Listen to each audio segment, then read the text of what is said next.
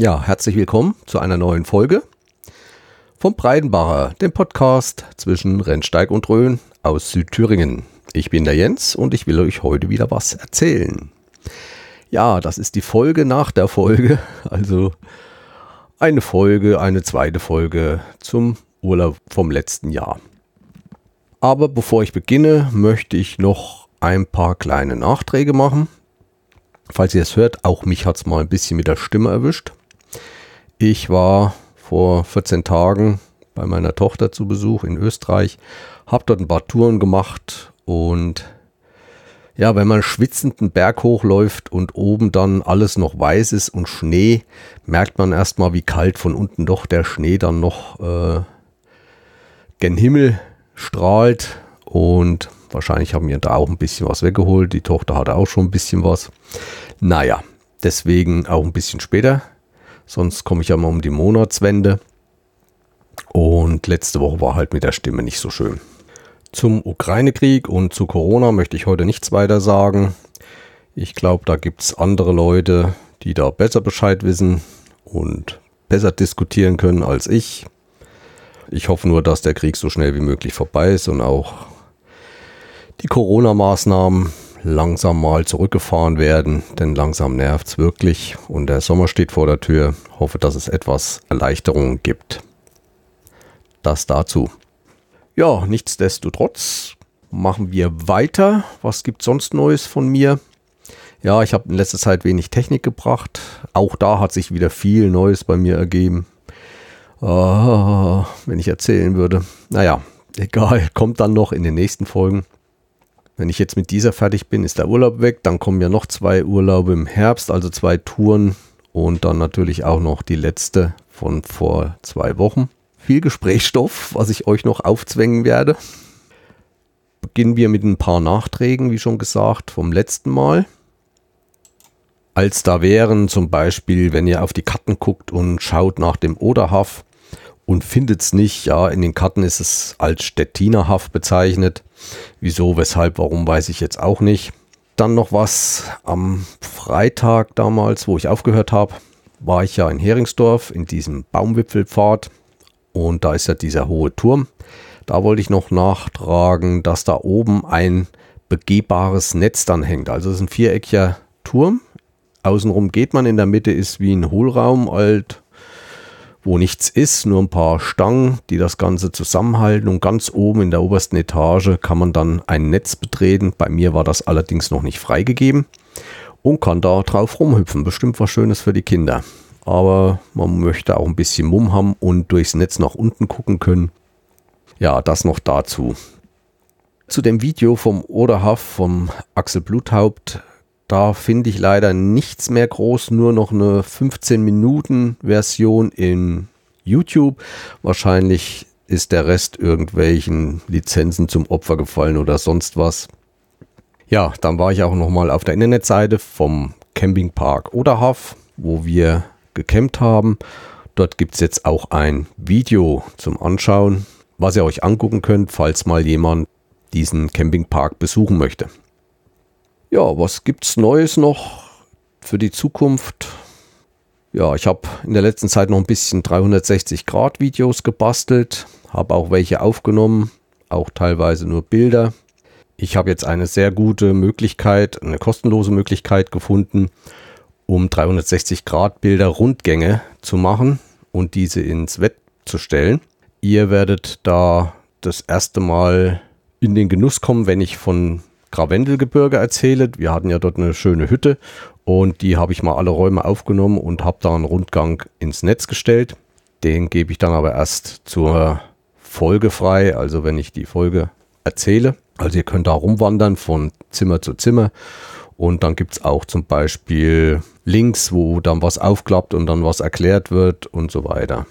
Und ihr könnt euch natürlich im Browser um 360 Grad in jedem Zimmer drehen äh, wo ich bei meiner Tochter war, war ich auch mal zwei Tage in der Schweiz. Bin dort in Appenzeller Land rumgefahren, habe mich da ein bisschen schlau gemacht und umgesehen. Und da ist es dann auch ein bisschen zu Serpentinfahrten über dem Rheintal gekommen. Und das konnte ich mir nicht verkneifen, bei Top-Sonnenstrahlen dann meine 360-Grad-Kamera aus dem Auto zu hängen. Wann ich das äh, einstellen werde, sage ich euch dann noch und werde dann auch das verlinken. Noch ist es nicht soweit. Dann machen wir weiter vom letzten Mal. Auch von dieser zweiten Woche sind die Bilder schon eingestellt. Die verlinke ich euch natürlich. Allerdings müsstet ihr auch den Link vom letzten Mal noch haben. Ich habe da ja komplettes mehrere Alben von jedem Tag gemacht. Ich habe mich zusammengerissen mit vielen Bildern. Also ihr habt nur ein paar einzelne so pro Tag zehn Stück. Denn ich denke nicht, dass ihr Lust habt, da ewig in meinen Bildern rumzumachen.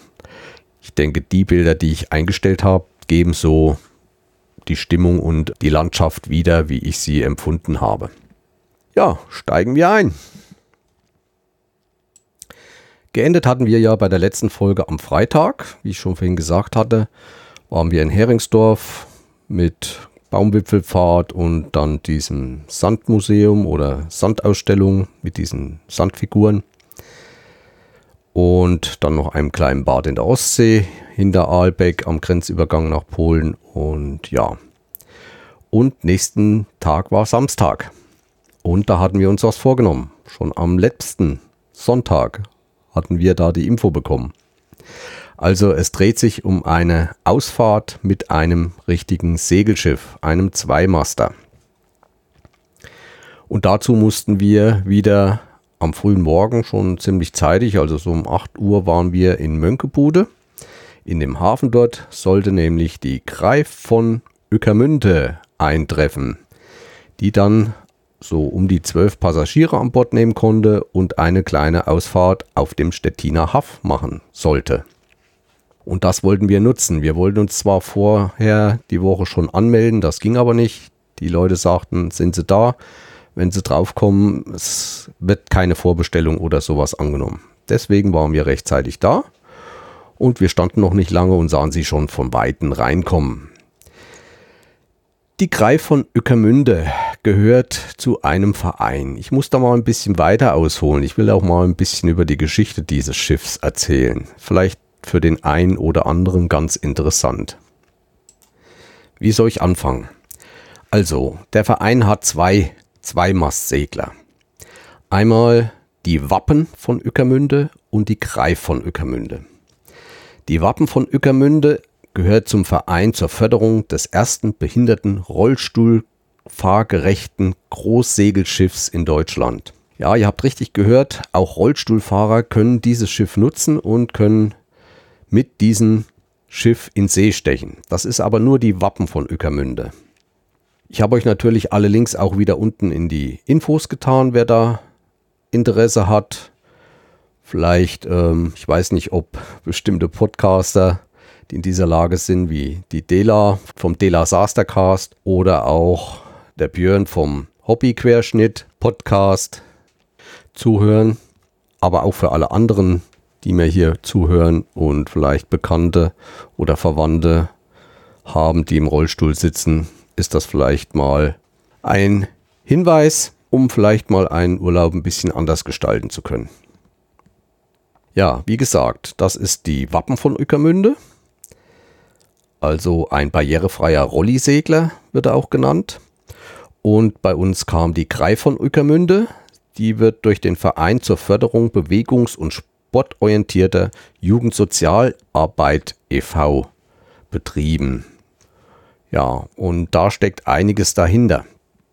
Ich will mal mit den äh, Schiffsdaten anfangen. Also die Greif von Ueckermünde ist 20 Meter lang, eine Breite von 5 Metern, Tiefgang 1,5 bis 2,9 Meter. Tagelung nennt sich Catch, Segelfläche 150 Quadratmeter.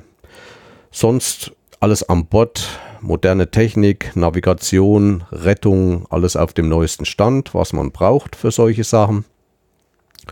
Und sie wurde auch schon öfters überarbeitet, neu motorisiert, aber dazu komme ich noch. Denn dieses Schiff ist schon 60 Jahre alt und dafür eigentlich immer noch gut in Schuss.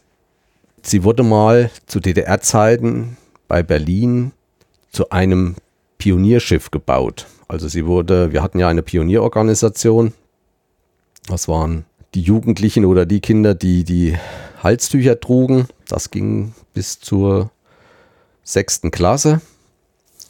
Und in dieser Pionierorganisation, da wurde auch Geld reingesteckt vom Staat, um zum Beispiel solche Pionierschiffe zu bauen oder in Berlin in der Wohlheide, wer kennt, da gibt es so ein großes, so einen großen Palast. Das war damals äh, der Pionierpalast. Das sind alles solche Reliquien aus dieser Zeit, aber werden heute noch genutzt. Ja, gebaut wurde sie in der VB Yachtwerft Berlin-Köpenick, Betriebsteil Friedrichshagen. Am 14. September 1960 wurde sie getauft. Mit dem Namen Immer bereit. Das war dieser Pioniergruß, den es damals gab. Viele kennen ihn vielleicht noch von den Ostlern.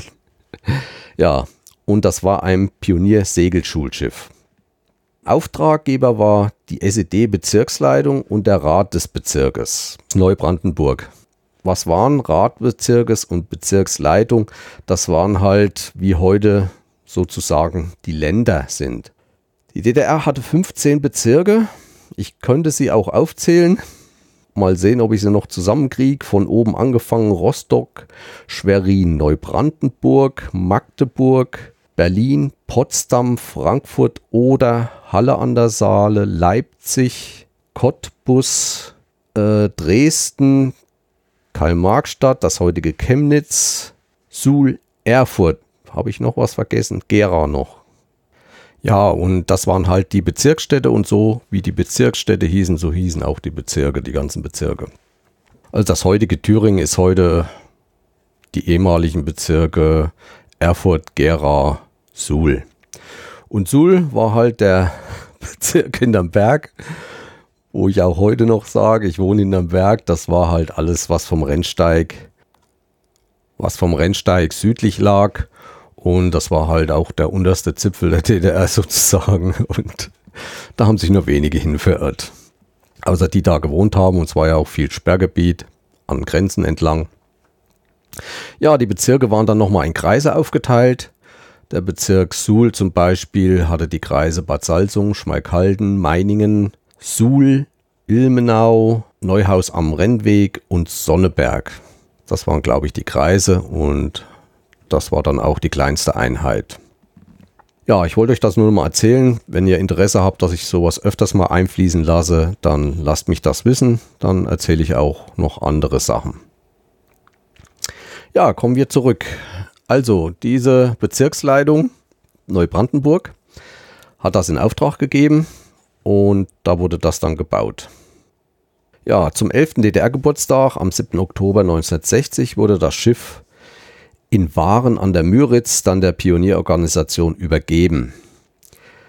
Also die Waren an der Müritz lag ja im Bezirk Neubrandenburg und das Schiff sollte da als Schulschiff für die Pionierorganisation auf der Müritz segeln. Man stellte doch schnell fest, dass die Müritz doch etwas klein war für das große Schiff. Also wenn es in Fahrt war, waren sie schon auf der anderen Seite, so dass am 7. Oktober 1961 das Schiff nach Ueckermünde an die Station junger Touristen übergeben wurde, was ebenfalls so ein Pionierhaus war.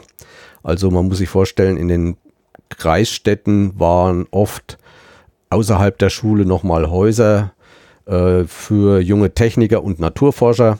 Da gab es so eine Art Arbeitsgemeinschaft, wo Kinder nach der Kinder und Jugendliche nach der Schule hingehen konnten und konnten halt das, was sie interessierte, ob sie sich mit Pflanzen beschäftigt haben, mit Insekten, mit anderen Tieren.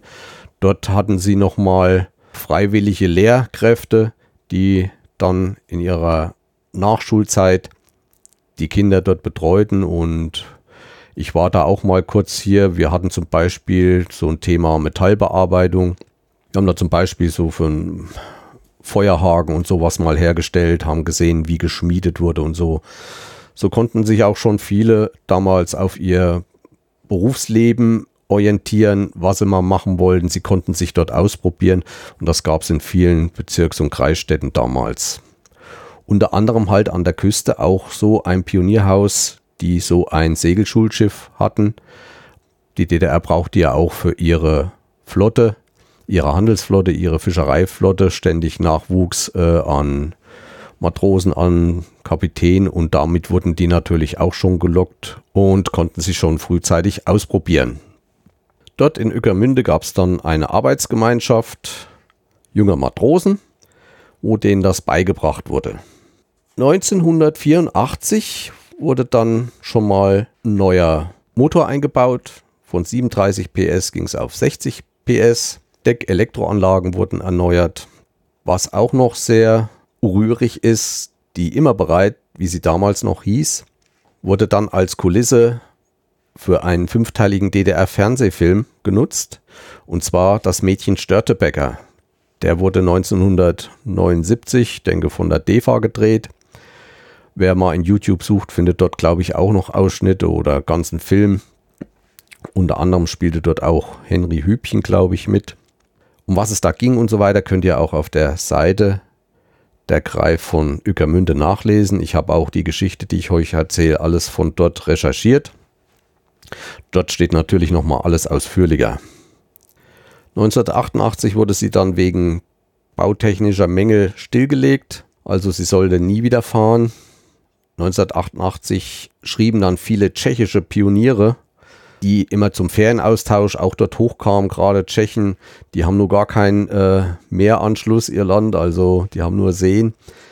Die waren natürlich begeistert, äh, weil da auch zwischen den Bruderländern Austausch stattfand und die dort auch zu jungen Matrosen werden konnten.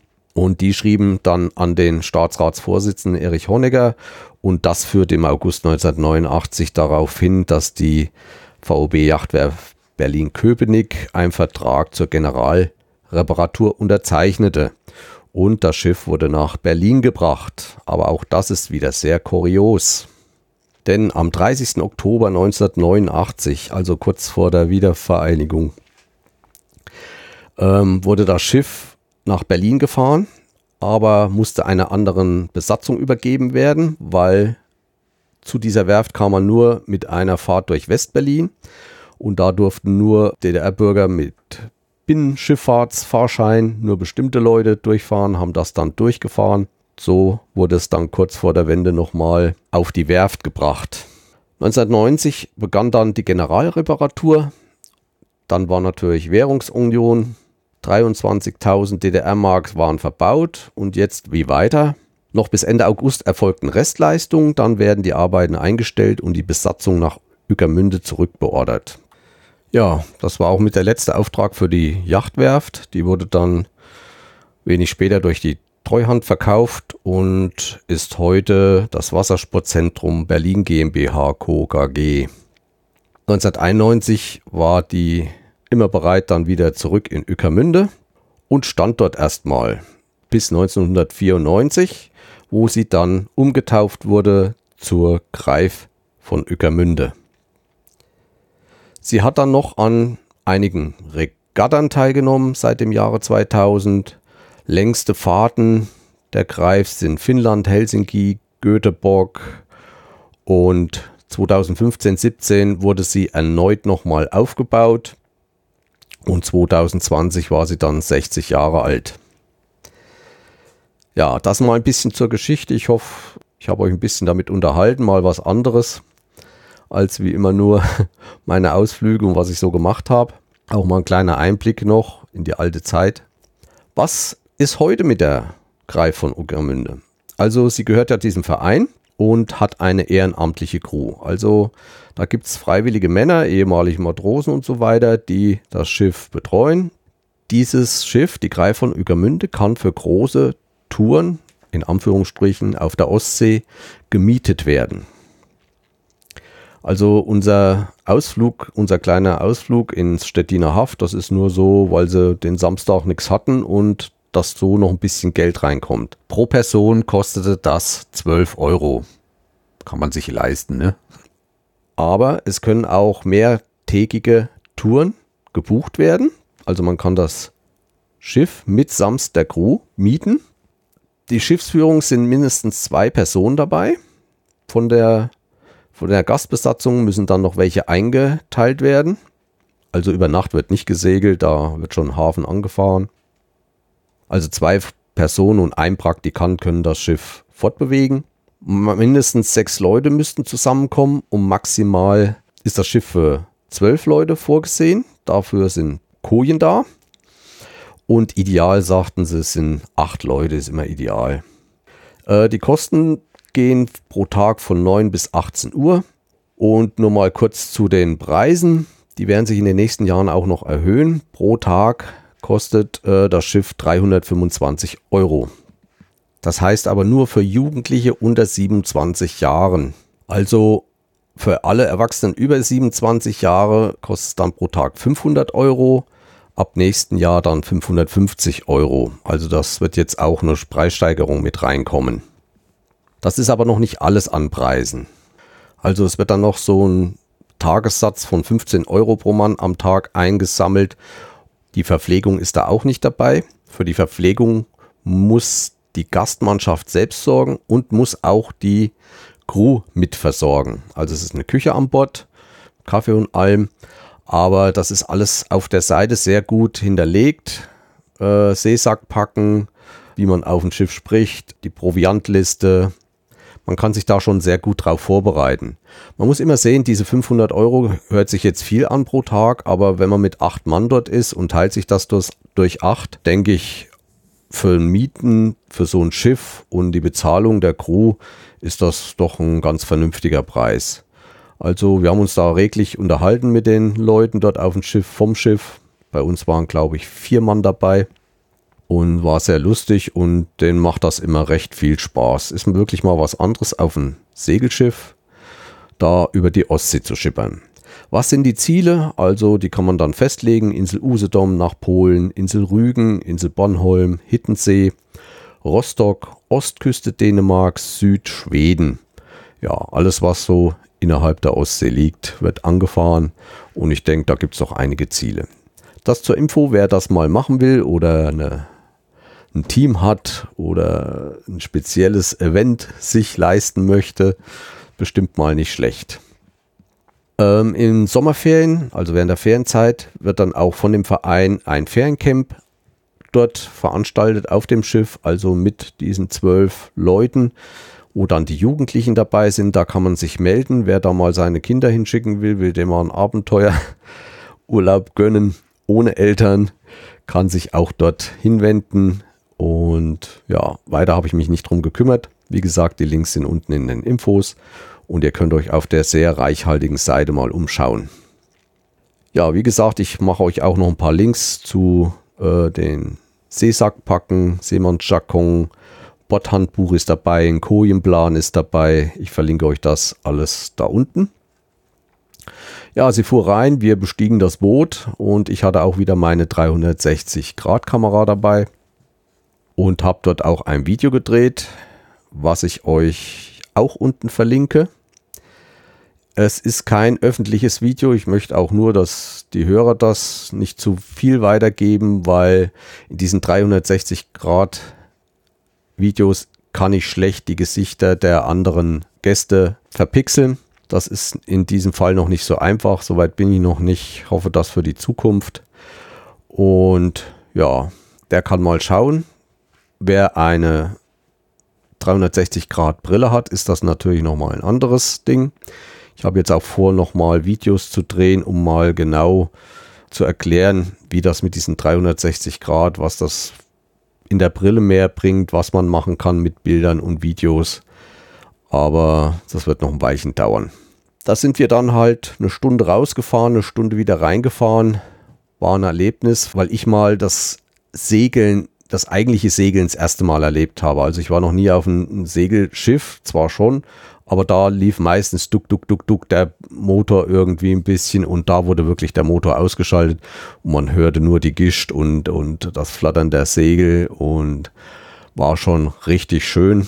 Man konnte überall lang auf dem Boot, man konnte es besichtigen, unter Deck gehen in die Küche, war alles bestens. Man konnte sich mit den Leuten unterhalten, die drauf waren, denen hat er Spaß gemacht.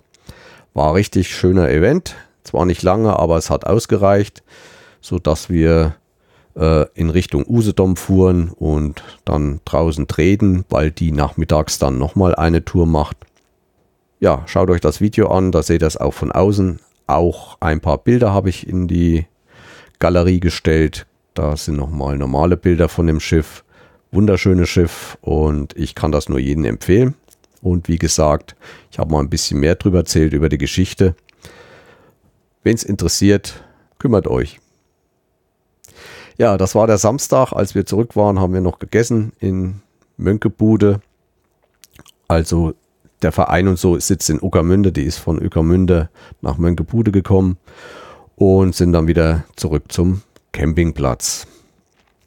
Das war der Samstag und am Sonntag nach einem Tag Faulenzen dachte ich, na langsam müsste man mal eine Wanderung machen und ich wollte ja auch ein bisschen Natur sehen. Und zwar sind wir da, das hatte ich mir vorher schon ein bisschen ausgesucht und mich äh, kundig gemacht, nach Menzlin an der Peene gefahren. Ich hatte ja schon gesagt, in der vorigen Woche waren wir in Stolpe, in diesem kleinen Fischerdorf oder wie man es nennt, mit Kirche und Hotel und diesen schönen Gasthof. Und da hatte ich dann schon ausgeguckt, ein bisschen weiter hinten war dann ein Naturschutzgebiet, also ein großes Sumpfgebiet mit teils See und Teich und da wollte ich dann mal ein bisschen fotografieren. Da gab es dann auch Türme links und rechts und da haben wir eine schöne Wanderung gemacht. Ich glaube, 10 Kilometer waren es insgesamt. Am Nordhang dieses Gebiets war auch so ein leichter Hügel, also so ein bisschen Erhöhung. Ich habe einiges an Tieren fotografiert, habe dann auch gleich das erste Mal mein neues Objektiv, das aus China für 100 Euro ausprobiert mit einer Brennweite von 800 Millimetern. Aber es ist halt, wie man es nimmt. Man kann nur in der Mitte den Ausschnitt eigentlich nehmen. Aber wenn man nichts anderes hat, kann man schon mal benutzen und kann da doch sehr weit entfernte Objekte sehr nah ranholen. Ist natürlich ein bisschen unscharf, aber wer sich ein bisschen mit Bildbearbeitung auskennt, kann da doch einiges rausholen. Ja, die Bilder seht ihr auch in der Galerie von diesem Tag. Es war dann an diesen Hügeln auch noch ein spezieller Ausflugspunkt und zwar sogenannte Schwedengräber. Da konnten wir uns auch nichts so richtig drunter vorstellen. Aber wer die Schweden kennt, äh, die haben ja ihre äh, Chefs und so weiter oft sogar mit ihren Schiffen vergraben. Und so sahen die Gräber dann auch aus. Das waren eigentlich nur eine Erdvertiefung und drumherum war das Grab mit Steinen abgesteckt. Und von dort oben hatte man dann nochmal einen schönen Ausblick. Da war dann auch eine Bank. Da haben wir dann noch gesessen. Und an diesem Naturschutzgebiet ist auch ein Kanuverein oder sowas. Äh, man kann dort Kanus ausleihen, kann dort in diesen Rinnsalen der Peene paddeln gehen. Dann haben die auch so, dann ist ein kleiner Imbiss dort und unter anderem so Partyflöße. Das heißt, es ist ein Floß, ich glaube, ein kleiner Motor hinten dran. Da ist wie ein Geländer drauf mit Überdachung, Bierzeltgarnituren und da kann man sich dann von dem Imbiss Sachen mitnehmen und wird dann durch die Kanäle geschippert und kann nebenbei essen und trinken. Also wer sowas noch machen will, kann das dann auch. Aber es lässt sich auch sonst ein bisschen schön sitzen dort und mit ein paar Leuten dort quatschen. Ja, ist eben sehr weit weg vom Schuss, sehr angenehm, sehr ruhig, aber doch schönes Gebiet mit vielen schönen verschiedenen Vögeln, die dort nisten, brüten, Schwänen, äh, Haubentauchern, Komoran, alles, was das Herz begehrt. Ja, da haben wir dann einen schönen Tag gemacht und sind dann auch wieder zurückgefahren. Dann kam der Montag und ich hatte ja im letzten Folge schon erzählt, dass wir uns Fahrräder ausgeliehen haben und hatten die für zwei Tage bestellt in Ückermünde und der Fahrradverleih, das war ein Fahrradladen, hat die auch bis zum Campingplatz dann geliefert und die waren dann auch den früh pünktlich da. Das ging alles mit Telefon. Wunderbar, hat toll geklappt. Wir haben dann zwei normale Räder. Also ich habe dann auch kein Mountainbike oder so gehabt. Das war dann schon hier Altdarmrad mit Tiefeinstieg.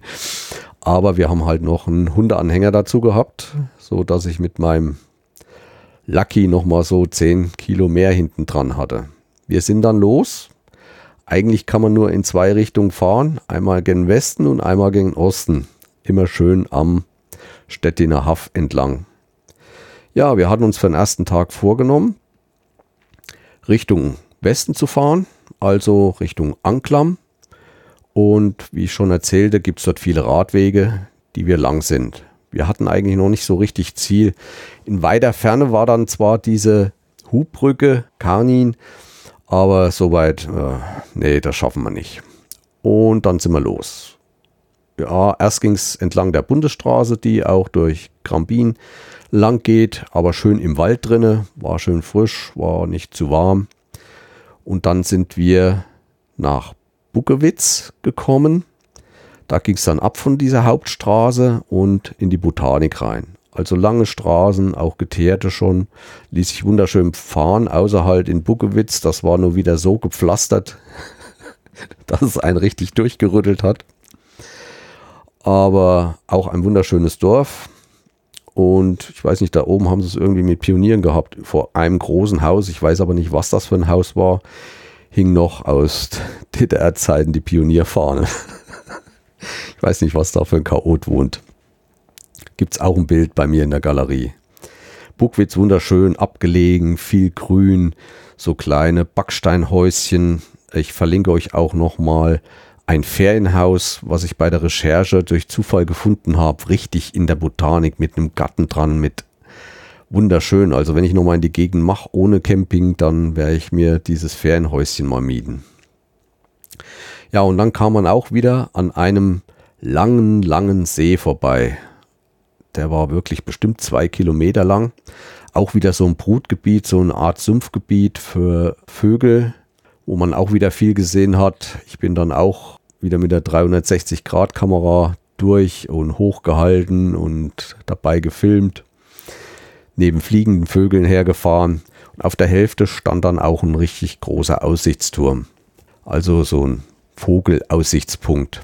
Aber der war nicht so ohne, weil dort oben war überdacht und darunter haben sich viele Schwalben angesiedelt die dort ihre Nester angebaut haben und so sah es dann auch auf einem halben Turm so aus, wie halt unter Schwalbennestern es aussieht. Ist nicht so schön für Touristen, aber es war genug Platz, wo man noch irgendwo über die Ländle gucken konnte.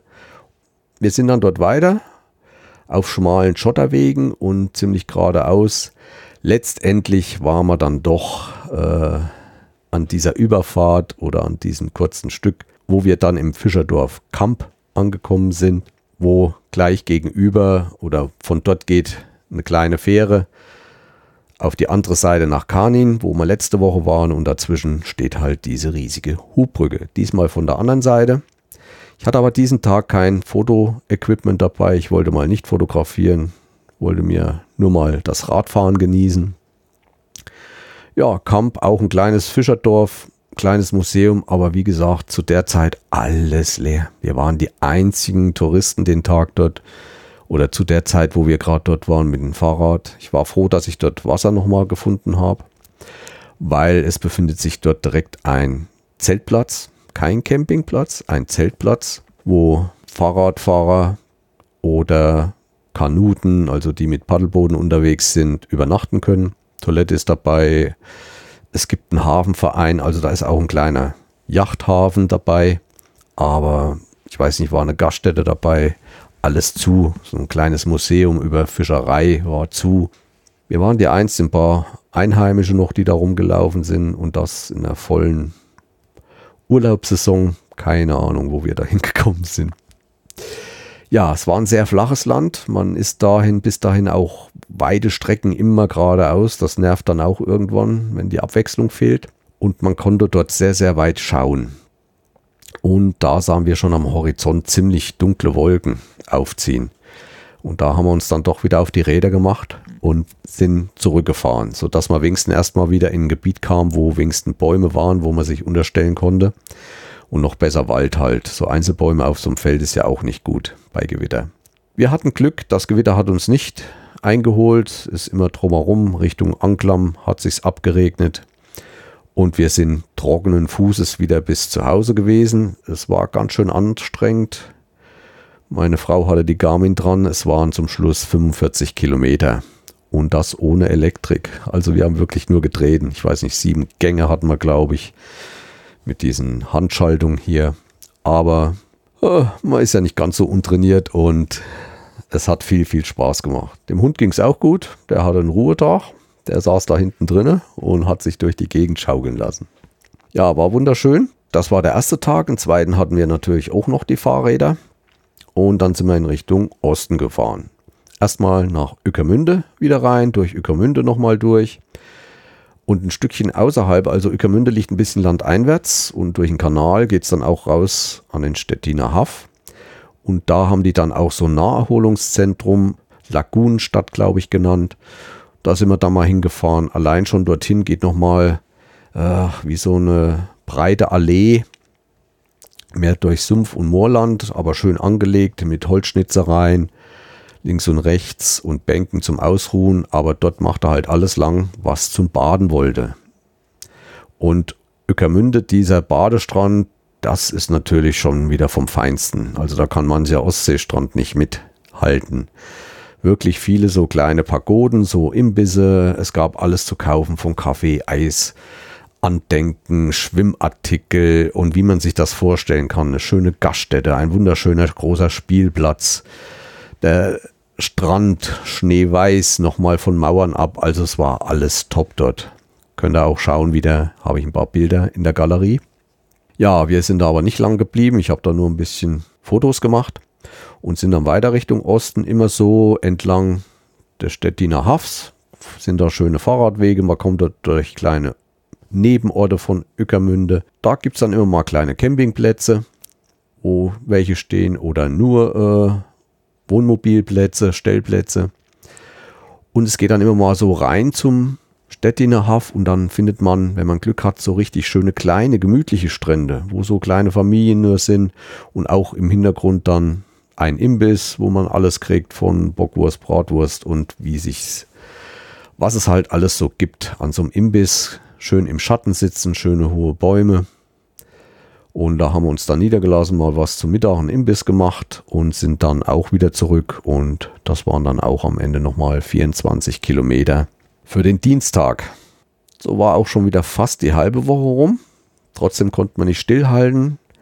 Mittwoch kam nicht so schönes Wetter. Es hat zwar nicht stark geregnet, immer mal genieselt und es war stark bewölkt.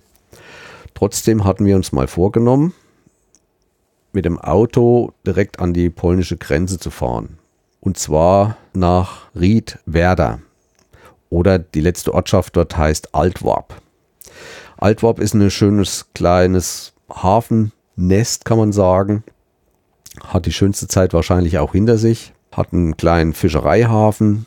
Dort sind auch im Hafen Reusen gespannt zum Trocknen.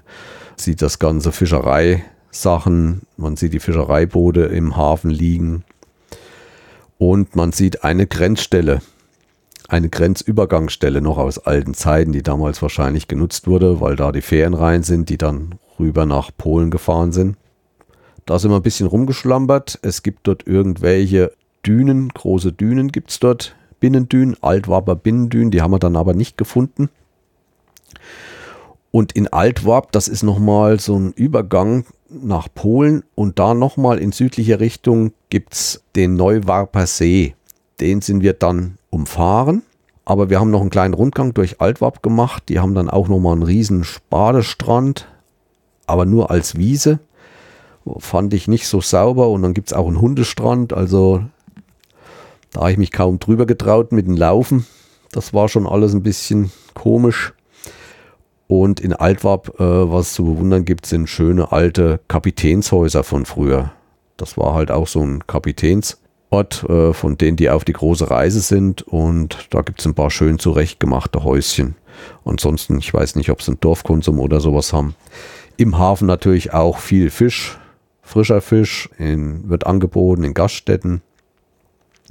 Oder so Imbiss, wie es halt ist alles noch so ein bisschen auf alt. DDR kam mir das auch vor. Also ist nicht so picopello zurecht gemacht.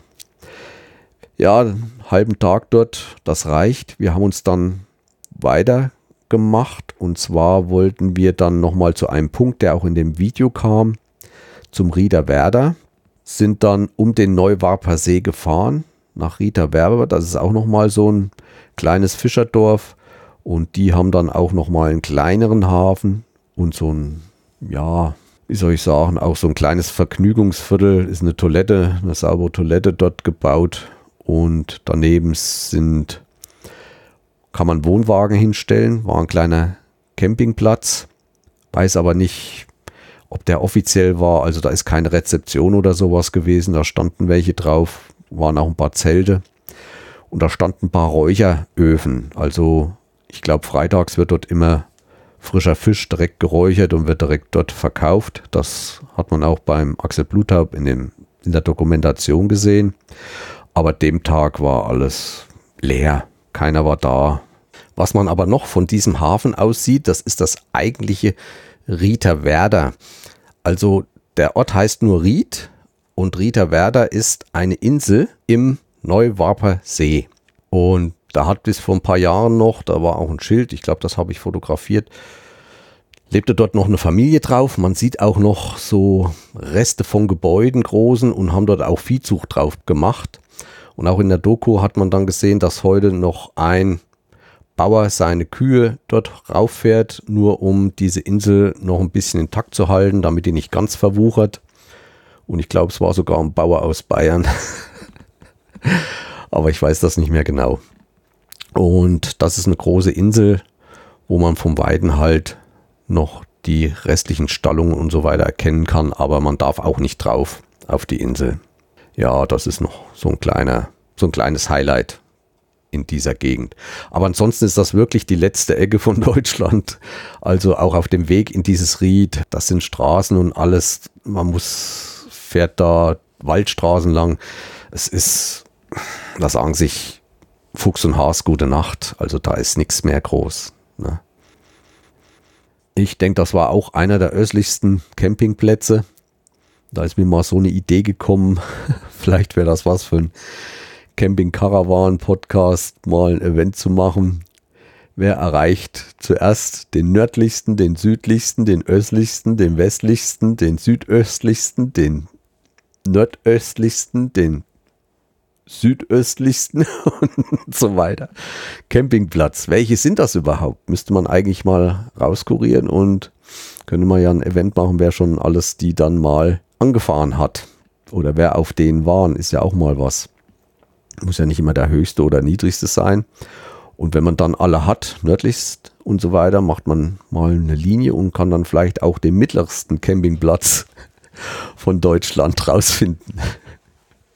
Das nur mal als kleine Idee. Das war der Mittwoch dann. Wir sind dann auch wieder nach Hause gefahren, sind mal eine andere Tour durch Eggesin gefahren und äh, sind in Ückermünde wieder rausgekommen.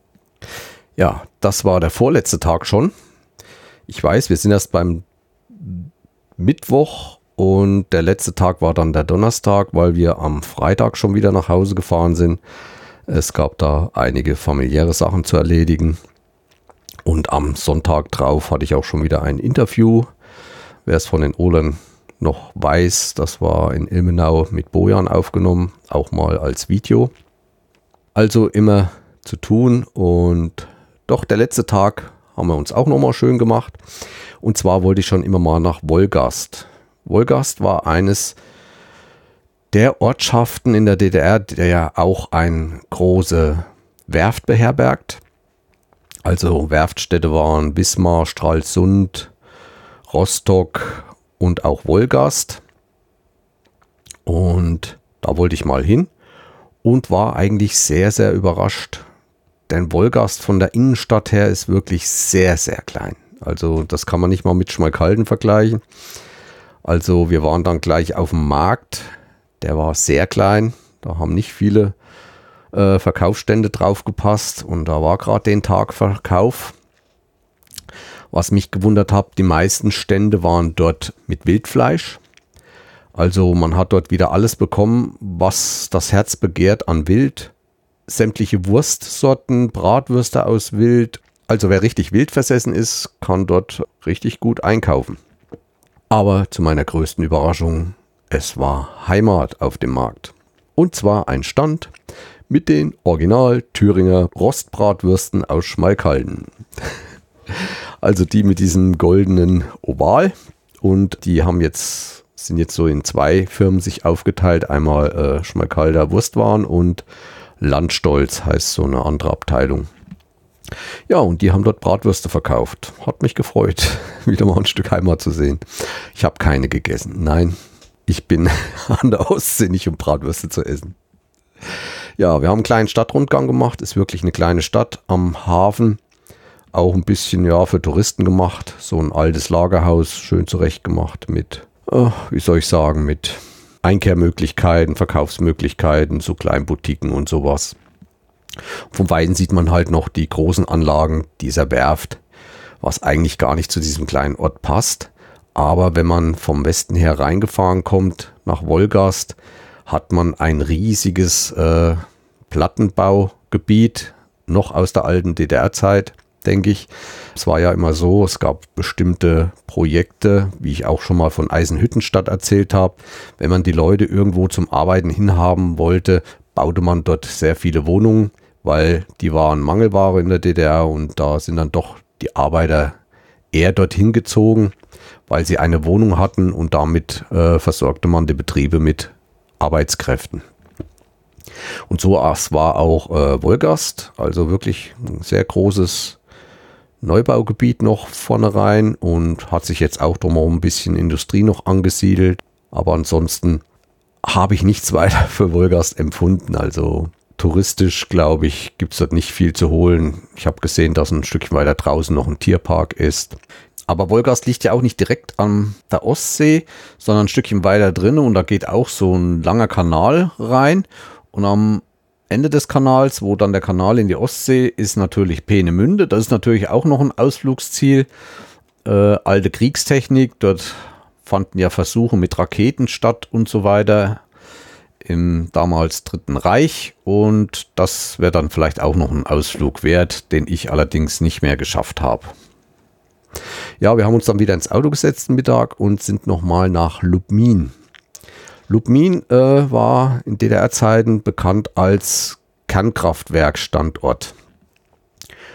Lubmin ist auch ein kleines äh, Erholung, ein kleiner Erholungsort, schön gelegen, direkt am Meer, wunderbar zurechtgemacht, vergleichbar mit den Ostseebädern auf Usedom, also Albeck, Heringsdorf, Bansin und wie sie alle heißen. Wunderschöner weißer Sandstrand, auch die Dünen sind ziemlich neu zurechtgemacht wurden. Das Schöne ist, man sieht auf der anderen Seite die Insel Rügen, den südöstlichen Teil von Rügen und alles, was das Herz begehrt, mit Promenade und Gaststätten und Imbiss. Wir haben uns dann in der Ortsmitte ein bisschen schön draußen eine Gaststätte gesucht, wo wir dann Mittag gegessen haben. Auch sonst sind wir dann nochmal die Landungsbrücke lang gegangen. Und da habe ich es zum ersten Mal live erlebt, wie eine Frau mit ihrem kleinen Kind ein Eis in der Hand und dann wirklich mal eine Möwe richtig angegriffen hat. Aber bösartig, hätte ich nicht gedacht. Ich habe da auch Foto drauf gehalten. Ich weiß nicht, ob ich da auch Fotos von, ich glaube schon, mit in der Galerie habe. Also die Viecher, die sind rotzfrech und die sind ja auch nicht klein und haben ganz schön spitze Schnäbel. Ja, wir sind dann die Landungsbrücke mal lang. Da mache ich auch immer so meine äh, Symmetriefotos und so weiter. Die habe ich euch nicht alle eingestellt. Ja, und nicht weit, also von diesem Erholungsort östlich ist ein Wald und hinter diesem Wald liegt das ehemalige Kernkraftwerk. Das ist so gut wie abgerissen. Dort haben sich Firmen angesiedelt, die diese nuklear verseuchten Sachen jetzt aufbereiten. Aber was viel wichtiger ist, dort landet oder landen beide Enden von Nord Stream 1 und Nord Stream 2. 2 ist ja noch nicht da. Ob es mal kommen wird, wissen wir nicht. Aber Nord Stream 1, die endet alt auch dort. Jedenfalls habe ich das so auf der Karte gesehen. Dort war ich dann aber nicht.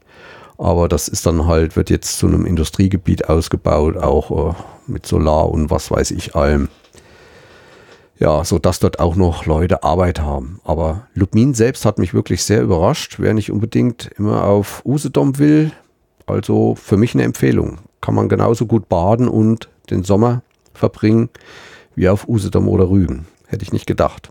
Ja, das war dann auch schon der letzte Tag. Wir sind dann zurückgefahren, haben schon unser Vorzelt abgebaut und schon einige Sachen gepackt, so dass man nächsten Früh dann am Freitag eigentlich nur noch angekuppelt haben und sind losgefahren.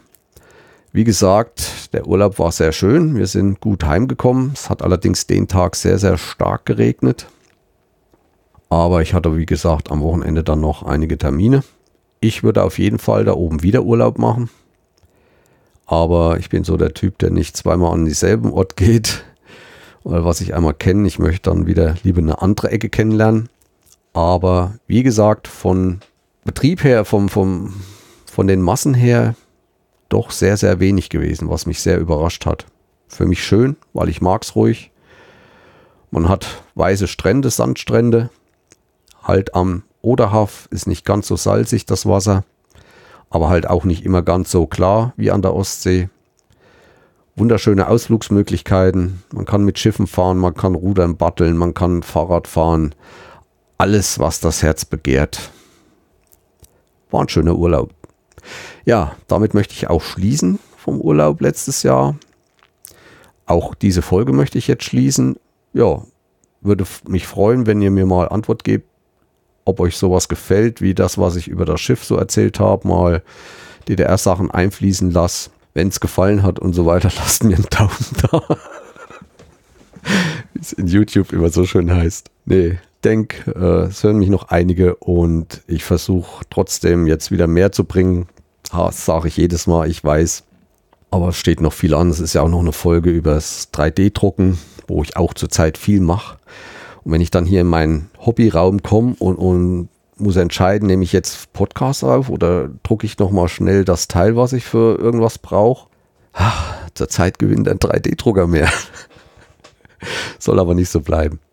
Ja, wie gesagt, ich bedanke mich fürs Zuhören. Empfehlt mich weiter. Und dann bis zum nächsten Mal. Tschüss, euer Jens.